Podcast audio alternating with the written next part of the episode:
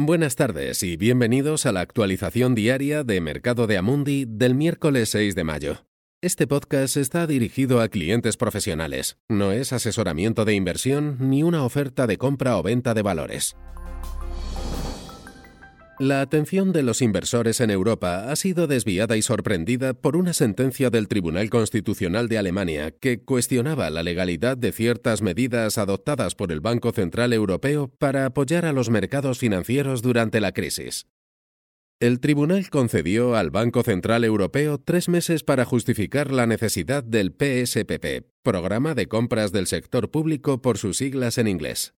En caso de no considerarse válidas las justificaciones, el tribunal declaró la posibilidad de que el Bundesbank pudiera no participar en el programa de compras, lo que suscitaría serias dudas sobre la continuación de los planes.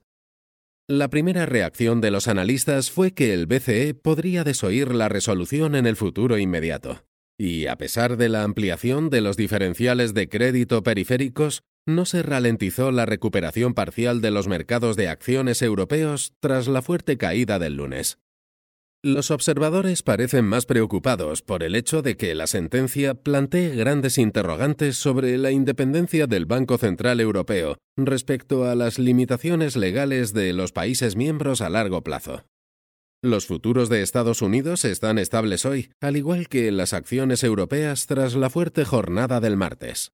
La fuerte recuperación de los precios del petróleo continuó ayer con subidas del 17% para el Brent y del 25% para el West Texas, lo que impulsó los sectores energéticos y restauró la confianza en las bolsas con vistas a la recuperación gradual de la actividad económica.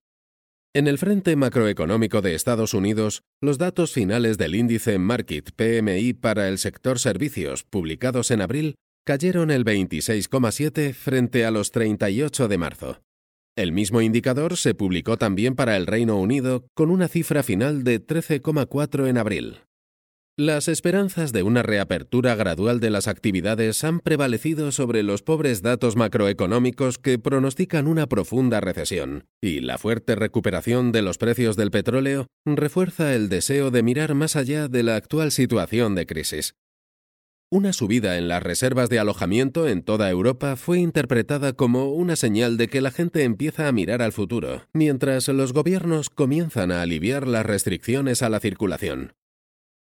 En general, cierres positivos de ayer en Asia, con algunos mercados todavía cerrados por vacaciones. Gracias por escuchar la actualización diaria del mercado de Amundi. Volvemos mañana. Este material está dirigido únicamente a inversores profesionales, incluidos los intermediarios financieros. No está destinado al público en general.